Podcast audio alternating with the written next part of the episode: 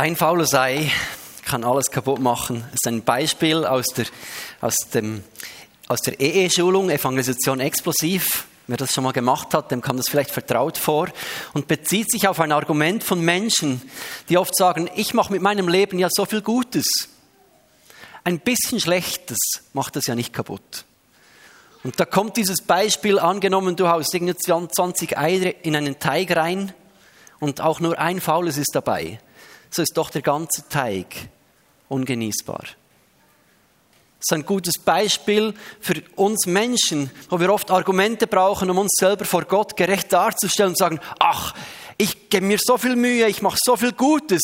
Wenn ich mal daneben liege, wenn ich mal äh, lüge, wenn ich mal nicht in der Liebe handle, wenn ich mal nur etwas Kleines nicht gut tue, dann macht das doch nichts aus. Und dieses Bild will uns zeigen, auch nur ein bisschen von einem faulen Ei, auch nur ein bisschen etwas Schlechtes kann eigentlich alles ungenießbar machen. Und wir sind heute bei Kapitel 3 vom Römerbrief. Ich hole kurz etwas aus. Wir haben die ersten drei Kapitel miteinander schon Dinge gelesen, was Paulus da geschrieben hat. Wenn du in dieser Serie frisch dabei bist, liest doch diese Kapitel eins bis dreimal nach im Römerbrief. Mir kommt es immer so vor wie tuff, tuff von Paulus, wo er uns kurz einfach mal durchschüttelt oder so ein geistliches MRI macht.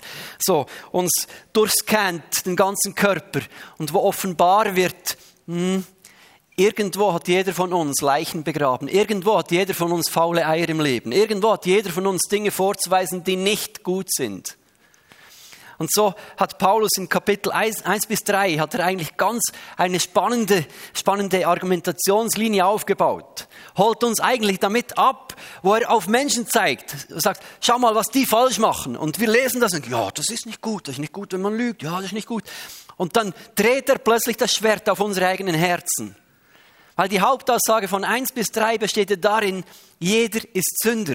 Das ist in Vers ähm, 9 vom Kapitel 3 sagt Paulus und macht dieses Schlussfazit aus diesen drei Kapiteln und sagt, schau mal, jetzt habe ich euch den Beweis erbracht, dass alle schuldig sind. Alle stehen unter der Herrschaft der Sünde. Eigentlich schwieriges, schwieriges Urteil über uns allen wo wir doch denken, also nein, so schlimm bin ich jetzt nicht. Also ich kenne Menschen, die sind viel schlimmer unterwegs. Und das sagt Paulus nicht. Paulus sagt nicht, es gibt keine schlimmeren Menschen als dich und mich. Aber er sagt, jeder von uns ist infiziert von einem Krebsgeschwür der Sünde. Jeder von uns hat etwas in sich, was wirklich ein Problem für uns ist, das nicht zu ignorieren ist, das wir nicht ignorieren sollten. Und da hat er diese Argumentationslinie, wollen wir noch mal kurz oder wollen wir repetieren. Er bezieht sich in seinen ersten drei Kapiteln auf einen Punkt, eine Ausrede, die Menschen brauchen, sagen, ich habe einen hohen moralischen Standard. Ich lebe gut. Ich bin ein guter Mensch. Mehr oder weniger. Ich gebe mir Mühe, habe meinen ökologischen Fußabdruck verringert, versuche großzügig zu sein, äh, lüge nicht und stehle nicht, ich bin ehrlich. So. Und Paulus sagt, ja, das stimmt. Toll. Und auch egal wie hoch dein moralischer Standard ist, irgendwo hast auch du faule Eier vergraben. Irgendwo hast auch du Dinge, die nicht reichen. Dann bezieht er sich auf Menschen, die sagen, ja, aber ich werde von Gott sicher mal nicht gerichtet. Ich wusste ja gar nichts davon. Ich habe nie gehört, dass es einen Gott gibt. Ich habe nie vom Gesetz gehört und was man tun sollte. Ich bin unwissend. Und wir sagen in der Schweiz, Unwissenheit schützt vor Strafe nicht. Merci Fabian, ist abgestellt. Super. ist besser als ein Brand aufs Mal. Gut. Und in der Schweiz sagen wir, ja, aber Unwissenheit schützt vor Strafe nicht. Ich kann der Polizei nicht sagen, ja, ich habe nicht gesehen, dass hier 120 gilt. Darum bin ich 200 gefahren. Ja, sorry. So. Unwissenheit gilt vor Strafe, schützt vor Strafe nicht. Und Paulus sagt, auch wenn du unwissend warst, jeder Mensch hat die Möglichkeit, an der Schöpfung eigentlich Gott zu ersehen. Haben wir auch schon behandelt. Sagt, auch das Argument nützt dir nichts. Da gibt es Menschen, die sagen, und darauf bezieht sich Paulus bei den Juden, ihr habt religiöse Artefakte. Also Juden sagen, wir sind besondere Menschen, weil Gott hat uns sein Gesetz anvertraut und weil wir dieses Gesetz haben, sind wir vor Gott in einer anderen Stellung.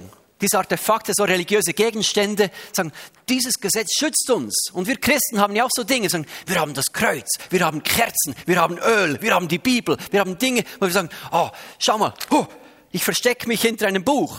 Sage, ja, ist schön, wenn du das Buch liest. Es ist schön, wenn du Kerzen anzündest und Öl brauchst und ein Kreuz im Hause hast, aber das Ding schützt nicht magisch. Das hat keine magische Wirkung. Und sagt Paulus, sorry, es bringt euch nichts. Schön, dass ihr das habt. Aber wenn ihr nicht tut, was drin steht, bringt es euch nichts. Und dann kommt der nächste Punkt, wo er sich darauf bezieht und sagt, du bist vielleicht der beste Theologe, du weißt, weißt alles, was im Gesetz steht, kannst du sogar auswendig, du kennst die Wege Gottes, kennst seinen Ratschluss, du weißt zu jedem Thema irgendetwas zu sagen, was Gott sagen würde, sensationell. Bist der beste Theologe der Welt. Was bringt dir das, wenn du es nicht tust? Weil jeder von uns weicht irgendwo von diesem göttlichen Standard ab. Und er geht weiter und sagt, bezieht sich auf Argumente von Juden, die sagen, wir haben Rituale, wir haben die Beschneidung. Das war das Argument der Juden. Weil wir beschnitten sind, dass dieses äußerliche Zeichen, wir sind Juden, darum hat Gott uns lieb, darum sind wir gerecht vor Gott, aufgrund diesem äußeren Merkmal. Und wir Christen könnten sagen, wir haben die Taufe, ich bin getauft, darum bin ich ein Kind Gottes. Oder ich habe die Bibel gelesen, ich war im Gottesdienst, sogar regelmäßig, ich habe gespendet. Wir haben auch so religiöse Rituale. Ich wurde geölt von einem heiligen Priester. Und Paulus sagt, was bringt dir das, wenn du nicht tust, was das Gesetz fordert? Und das letzte Argument, wo er sich darauf bezieht, in Kapitel 1 bis 3 zum Thema Zugehörigkeit, wo die Juden sagen, wir gehören zum Volk Gottes, wir sind Auserwählte. Und du sagst, ich bin Mitglied in der darum komme ich in den Himmel. Ja, sorry, leider nicht. So, das reicht einfach nicht. Vielleicht in einer anderen Kirche, aber hier leider nicht. Ähm, unsere Mitgliedschaftsbedingungen sind etwas kleiner. So, ähm, Zugehörigkeit kann dich leider auch nicht retten. Schön, wenn du zum Volk Gottes gehörst und dich dazu zählst. Das ist schön. Aber das Dazuzählen oder das Hineingeboren werden etwas, und du sagst, ich bin als Kind getauft worden in der reformierten oder katholischen Kirche, darum gehöre ich dazu. Sagen, nein, Entschuldigung. Nur weil du dich in die Garage stellst, wirst du deswegen kein Auto. Nur weil du in die Kirche gehst, wirst du kein Christ. So, das reicht auch nicht. Und das, was Paulus in Kapitel 1 bis 3 macht, er hinterlässt uns eigentlich einen Scherbenhaufen oder ganz viel Papierschnitzel. Und wir merken, meine Güte, wir haben ein Problem. Freunde, wir haben echt ein Problem. Und das ist das, was Paulus eigentlich machen will. Kapitel 1 bis 3 überlistet er uns grandios und holt uns dort ab bei unserem eigenen Gefühl von moralischer Überlegenheit. Und dann dreht er dieses Schwert auf unsere eigenen Herzen, wo wenn wir ganz genau hinschauen in unser Leben, wo wir, wenn wir ganz genau hinschauen in unser Denken, in unser Fühlen, in unser Reden, in unser Wollen und Wünschen, werden wir in diesem Menschen drin ganz viel, ganz viel so geistliches Krebsgeschwür entdecken, weil wir merken, wir stellen uns unter das gleiche Urteil wie Paulus, der da sagt, oh, oh, oh, oh, oh, ich bin wirklich krank. Ich habe wirklich ein Problem. Alle Menschen sind Sünder. Und wir neigen dazu, manchmal einzelne Sünden herauszupicken und Fehlverhalten und die groß zu machen, sagen, ja, das ist ganz schlecht und böse. Aber das ist nicht das, was Paulus will in Kapitel 1 bis 3. Er holt uns nur dort ab und dann dreht er das Schwert wieder auf unser eigenes Herz. So lass dich nicht dazu verführen, dabei zu bleiben, auf andere zu zeigen, weil er fragt dann, wer bist du, der du richtest? Wer bist du, der du richtest? Richte dein Schwert auf dein eigenes Herz und erkenne, auch du brauchst Gnade. Das ist so diese Einführung, die Paulus da macht. Und eigentlich hilft er uns so zum Ende der Einbildung zu gelangen und zu merken, Okay, wir haben ein Problem. Houston, we have a problem. Irgendwie sind wir echt am A. Irgendjemand muss uns helfen. Und lass uns kurz einen Punkt festmachen. Wenn wir vom Evangelium sprechen und wenn wir anschauen, wie Paulus hier argumentiert, müssen wir uns selber zugestehen, dass wir um das Thema Schuld und Sünde einfach nicht drum kommen. Als Christen neigen wir in der heutigen Zeit dazu, dass man alles schön redet und alles schön, ja, ja, und Gott hat dich einfach lieb, so wie du bist, und das ist doch alles gut, und Hauptsache, du fühlst das mit deinem Herz, und das ist doch gut. Aber das Evangelium, die Botschaft von Jesus Christus, der gekreuzigt wurde und der auferstanden ist, hat seine Kraft darin, dass der Mensch ein Problem hat. Und wenn der Mensch kein Problem hat, dann braucht er Jesus nicht. Denn sonst ist Jesus nur als Bild gestorben dafür, dass Gott uns liebt und einfach alles gegeben hat. Aber Jesus hat dort am Kreuz, wo er sein Leben gab, eine geistliche Wirksamkeit, eine geistliche Kraft freigesetzt, etwas Reales getan. Er hat eine Schuld geklärt. Liebe hätte, hätte Gott auch anders zeigen können, als einfach im Sterben. Das Sterben hat damit zu tun, dass Schuld und Sünde geklärt werden musste. Und das gehört einfach zum christlichen Glauben dazu. Auch wenn wir gern postmodern und sehr angepost unterwegs sind. Das müssen wir einfach akzeptieren. Heute Morgen möchte ich euch einladen, einen Blick in einen bestimmten Vers von Kapitel 3 jetzt reinzuwerfen. Und zwar haben wir jetzt ein paar Sonntage uns mit eins bis drei auseinandergesetzt, was alles nicht gut ist, was wir alles für Probleme haben, wie krank wir sind, wie viel Sünde wir haben, wie viel Schuld es da ist. Und jetzt kommt im Vers 21 dieses Jetzt aber. So.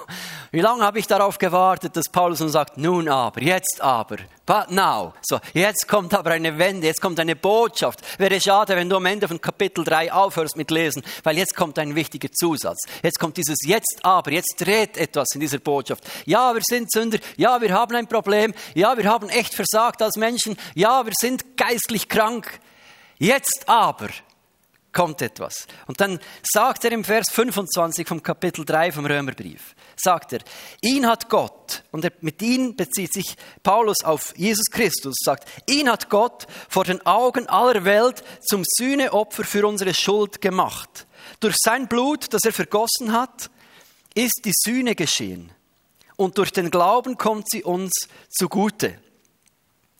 Er sagt, ihn, dieser Jesus, hat Gott vor den Augen aller Welt zum Sühneopfer, zum Sühneort oder zum Gnadenthron gemacht.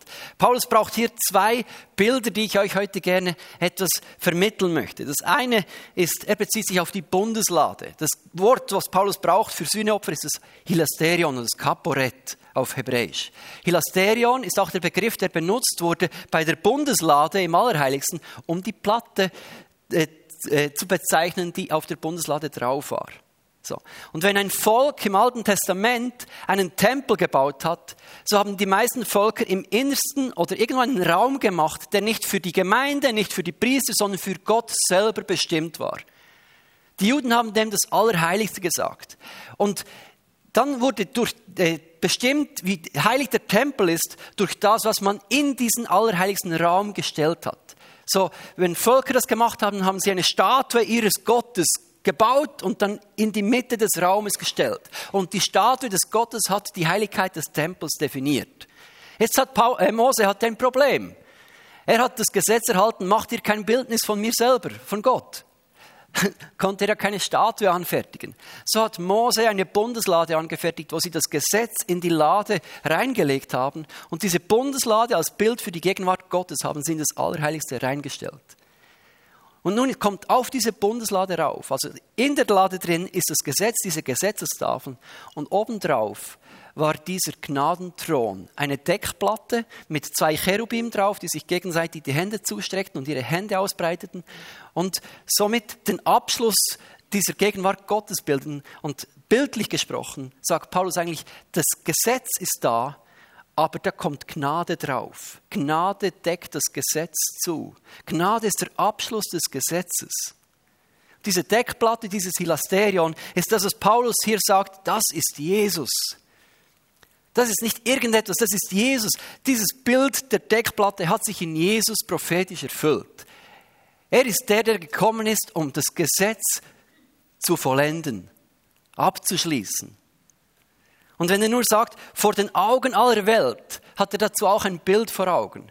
Nämlich, wenn die Juden einmal im Jahr ihr Opfer gebracht haben im Yom Kippur, an diesem großen Versöhnungstag, ist der Priester in das Heiligtum reingegangen und hat Blut auf die Bundeslade gesprengt. Und damit einmal im Jahr äh, Sühne vollzogen, also Vergebung erbeten für alle begangenen Sünden des Volkes, auch die unwissentlich begangenen. Und das geschah im Verborgenen. Und was jetzt aber geschah, ist vor den Augen aller Welt durch die damals herrschende Weltherrscher, die Römer, ausgeführt worden. Was früher passierte im Allerheiligsten, ist jetzt auf Golgatha oben passiert. Die Gnade deckt das Gesetz zu.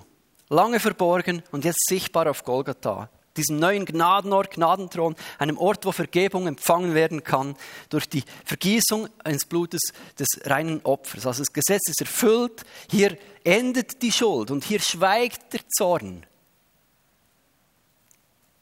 Basta. Eine Deckplatte ist da drauf. Das zweite Bild, was Paulus braucht, ist, er bezieht sich damit auf das, was ich gesagt habe in Yom Kippur, das beschrieben im 3. Mose 16. Das ist der große Versöhnungstag der Juden. Und jetzt habt ihr euch vielleicht schon gefragt, was macht dieser komische Pinguin hier auf der Bühne? So, ist das die neue Bühnendeko? Nein, unser Deko-Team ähm, ist nicht abgeirrt oder irgendwie so. Alles gut, den habe ich selber mitgebracht. Ähm, ich wollte eigentlich ein Schaf auftreiben, das wurde vom Hund zerfleischt, darum bleib, blieb noch der Pinguin übrig von der Schwiegermutter. Also, genau. Aber ich denke, vielleicht bleibt das Bild vom Pinguin fast besser als das Bild vom Schaf. Also, in 3. Mose 16, wenn du das nachlesen möchtest, ist beschrieben, wie am großen Versöhnungstag der Priester vorzugehen hatte. Als erstes hat der Priester für sich selber einen Stier opfern müssen. Für sich und seine eigene Familie hat er einen Stier geopfert, damit er würdig ist, um die anschließenden Opfer darzubringen. Und das finde ich so ein schönes Bild, das dann Hebräer 7 aufgreift und sagt, in Jesus haben wir einen besseren Hohepriester. Jesus musste nicht zuerst für seine eigenen Sünden Opfer bringen. So, Hebräer 7, 26. Er ist ein Hohepriester, der heilig, unschuldig, unbefleckt von den Sünden geschieden und höher ist als die Himmel. Er hat es nicht nötig, wie jene Hohepriester, täglich zuerst für die eigenen Sünden Opfer darzubringen und dann für die des Volkes. Denn das hat er ein für alle Mal getan, als er sich selbst opferte. Schönes Bild. Dann was hat er gemacht, nachdem er den Stier geopfert hat und selber wie rein war, geistlich gesehen, hat er zwei Böcke genommen. In unserem Fall zwei Pinguine, so als Bild. Zum Glück nicht, aber komisch. Ich habe mit Pinguinen mehr Mitleid als mit Böcken, weiß nicht, warum das so ist. Findet irgendwie süßer. Okay, aber er hat den einen Bock hat er genommen und geschlachtet und mit dem Blut des Bockes hat er dann im Allerheiligsten eben die Bundeslade besprengt und damit Sühne erwirkt für das Volk. Und das war ein aufschiebendes Opfer. Das heißt, dieses Opfer musste der Priester alle Jahre immer wieder vollbringen. Und damit haben die Juden um Geduld gebeten. Sie wussten, das Opfer reicht nicht für die Ewigkeit, sondern es muss alle Jahre wiederholt werden. Immer wieder neu. Der Priester hat damit erbeten, dass Gott dem Volk Gottes nachsichtig ist und Geduld hat mit ihnen. Weil sie alle wissen, dass sie ganz viel wieder verkehrt gemacht haben in diesem Jahr. Das hat dann wieder für ein Jahr gereicht zwischendurch wieder mal eine Taube oder sonst was opfern. Einen Bock geopfert und das Blut besprengt. Dem anderen Bock hat der Priester dann die Hände aufgelegt. Und damit sinnbildlich als Auftraggeber vom Volk, im Namen des Volkes, dem Bock die Sünde aufgelegt. Von dort kommt der Begriff Sündenbock. Der Priester hat dem Bock die Sünde übertragen. Und dann hat man den Bock in die Wüste gejagt. Wir jagen jetzt den Pinguin in die Wüste. so. Und diese Handlung ist das, was sich in Jesus Christus erfüllt hat. Das ist das, was Jesus ist. Darum heißt, er ist das Opferlamm Gottes. Er ist der, der sein Blut vergossen hat, freiwillig auf Golgatha, dort wo er gekreuzigt wurde, hat er sein Leben freiwillig gegeben. Und das Blut, das er vergossen hat, reicht nicht nur einmal fürs Jahr und dann wieder fürs nächste Jahr, wo man das Opfer wiederholen muss, sondern es reicht ein für alle Mal aus. Das Opfer von Jesus musste nicht wiederholt werden. Er ist der eine Bock, der geopfert wurde. Und Jesus sagt, und ich bin euer Sündenbock. Ich bin der, der freiwillig hinsteht, damit du ihm die Hände auflegen kannst. Sagen, danke Jesus, ich kann meine Probleme nicht selber klären. Ich habe mir vielleicht Mühe gegeben dieses Jahr. Ich war wieder mit Menschen ungeduldig. Ich habe Freunde nicht korrekt behandelt. Ich bin ausgerastet, war wütig, war ungerecht, war unfair, war lieblos. Habe nicht ganz die Wahrheit gesagt oder, oder die Wahrheit etwas beschönigt. habe mich durchgemogelt, habe mich mit fremden Federn geschmückt oder was auch immer. Ich war nicht vollkommen in diesem Jahr und in meinem Leben. Und ich danke dir, Jesus, dass ich dir stellvertretend meine Hände auflegen darf und wissen darf, dass du es damit nicht gut heißt und sagst, ja, mach nichts, mach nichts. Aber ich darf das dir übertragen und du nimmst es von mir weg. Das ist diese geistliche Übertragung, die stattfindet durch den Glauben. Deswegen sagt Paulus, er hat ihn vor den Augen aller Welt zum Sühneopfer für unsere Schuld gemacht. Durch sein Blut, das er vergossen hat, ist die Sühne geschehen. Und durch den Glauben kommt sie uns zugute.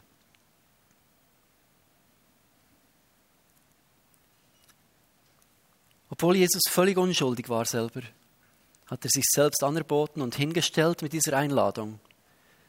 Ihn hat nicht jemand hingeschleppt und gesagt, du musst jetzt den Sündenbock spielen, sondern ist hingestellt und gesagt, meine Freunde, dazu bin ich gekommen, weil ich sehe, dass ihr es selber nicht könnt. Sich dir anerboten, dass du alles, was du in deinem Leben verkorkst hast, alle Fehler, alle Probleme, immer wieder ihm übertragen darfst.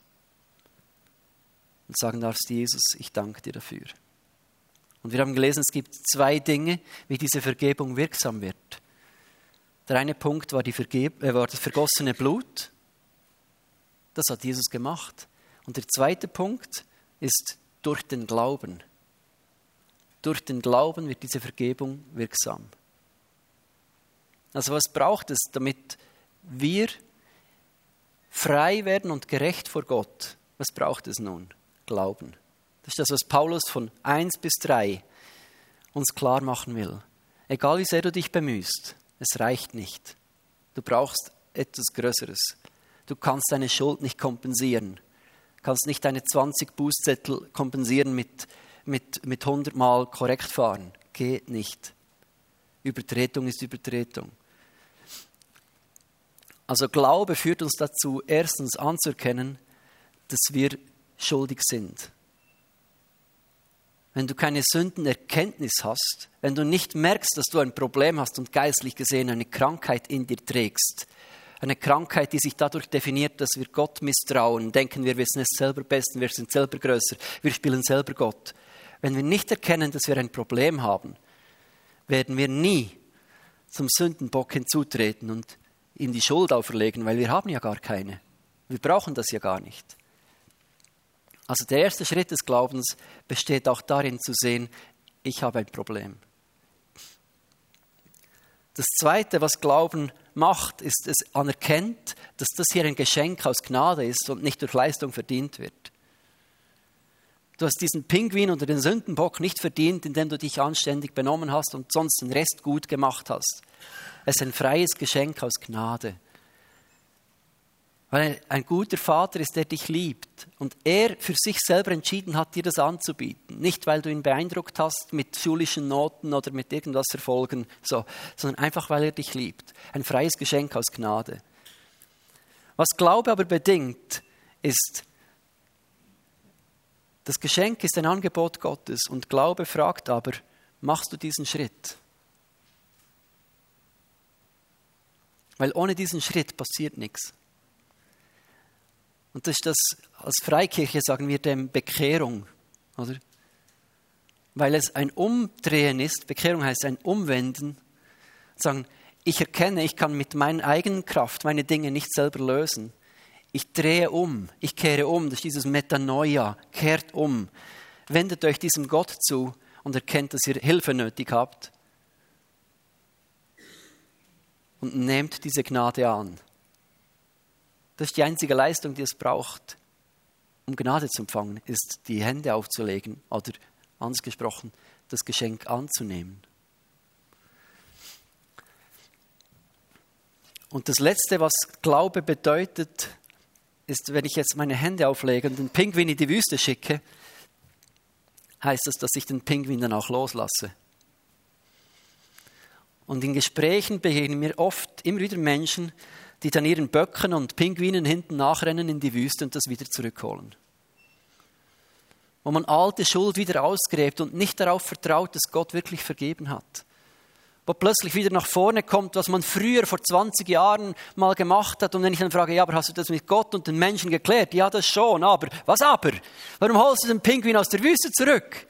Lass ihn dort, auch wenn er ein schönes Tier ist, aber lass ihn dort.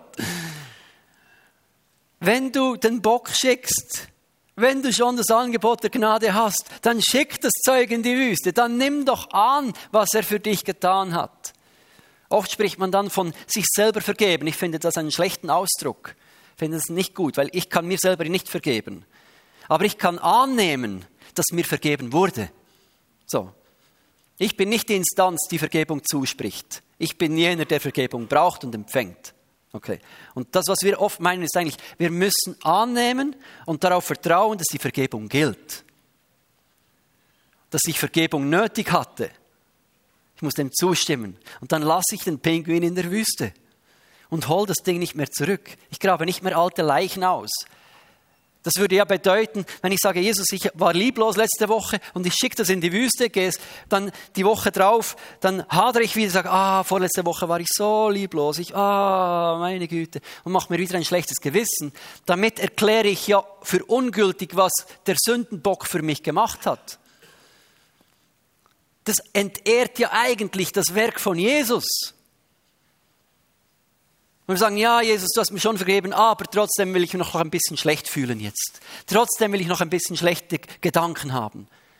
Nein, wir dürfen das Jesus übertragen und schicken den Pinguin in die Wüste und wir lassen ihn dort, weil wir wissen, im anderen Bild, er hat unsere Sünde ins tiefste Meer geworfen und das ist ein für alle Mal geregelt.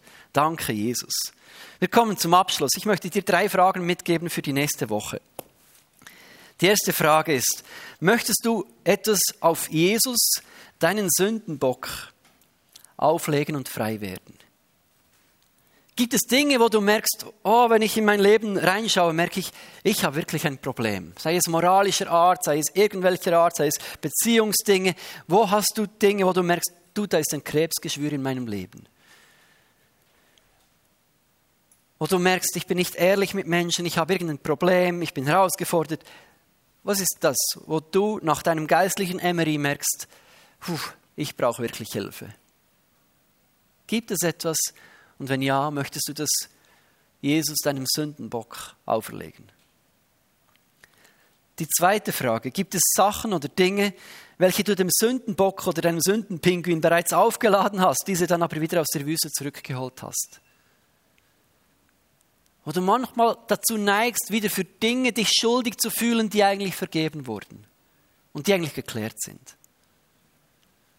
Wo du eigentlich eingeladen bist zu sagen, danke Jesus, dass du es geklärt hast und dass mein Gewissen jetzt rein sein kann, weil es ist geklärt. Ich nehme diese Vergebung in Anspruch. Die dritte Frage ist auch eine zum, zum Nachdenken.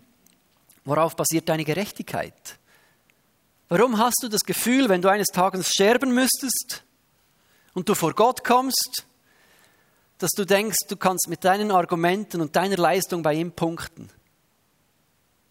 Denkst du, das genügt vor Gott?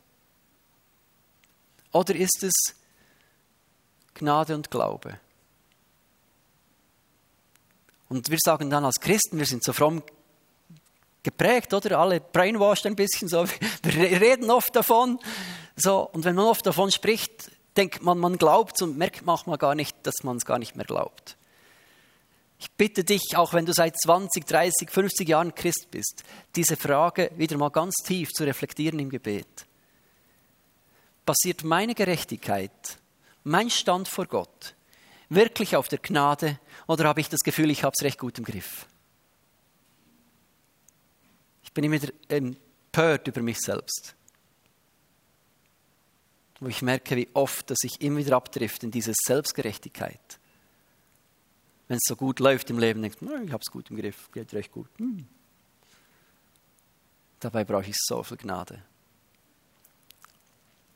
Wir möchten zusammen jetzt eine Zeit machen, nochmal vom, vom Lobpreis und auch vom Gebet wir haben ein paar Leute, die werden hinten stehen während dem Lobpreis mit Badges, die sind da, wenn du Gebet möchtest. Vielleicht sagst du, hey, ich bin krank, körperlich krank, ich brauche Heilung. Wir glauben, dass Gott lebendig ist und eingreift. Vielleicht sagst du, ich möchte einfach gesegnet werden, ich habe Herausforderungen und vielleicht möchtest du Dinge abladen und bildlich gesprochen dem Sündenbock etwas aufladen und Dinge bekennen und loslassen dann darfst du gerne hinten zu jemandem gehen mit dem Badge. Wir beten gerne Männer mit Männern und Frauen mit Frauen. So, und dann lasst für euch beten. Ich hatte während dem Vorgebet noch den Eindruck, dass jemand auch da ist, wo du merkst, du hast in dir einen Brunnen der Bitterkeit, wo immer wieder auch Dinge hervorkommen, wo du merkst, du bist nicht versöhnt. Wo immer wieder der Pinguin ein bisschen zurückkommt, nicht weil du schuldig wurdest, sondern weil jemand an dir schuldig wurde und es dir nicht leicht fällt zu vergeben. Und wo immer wieder das etwas triggert in dir und möchte dich einladen. Und ich glaube, Jesus bietet heute auch Vergebung an, wo du Vergebung aussprechen und Dinge loslassen kannst, wo du merkst, dass du immer bitter wirst.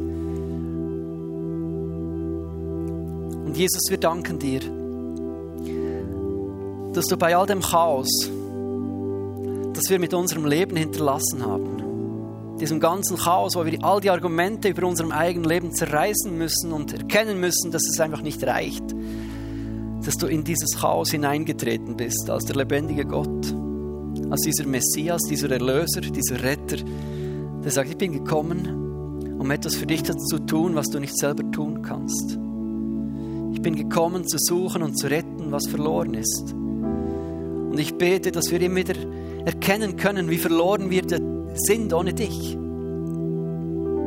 Damit wir die Gnade von dir immer neu auch verstehen und empfangen dürfen. Ich möchte dir Danke sagen, Jesus, dort, wo du für mich ganz persönlich gestorben bist.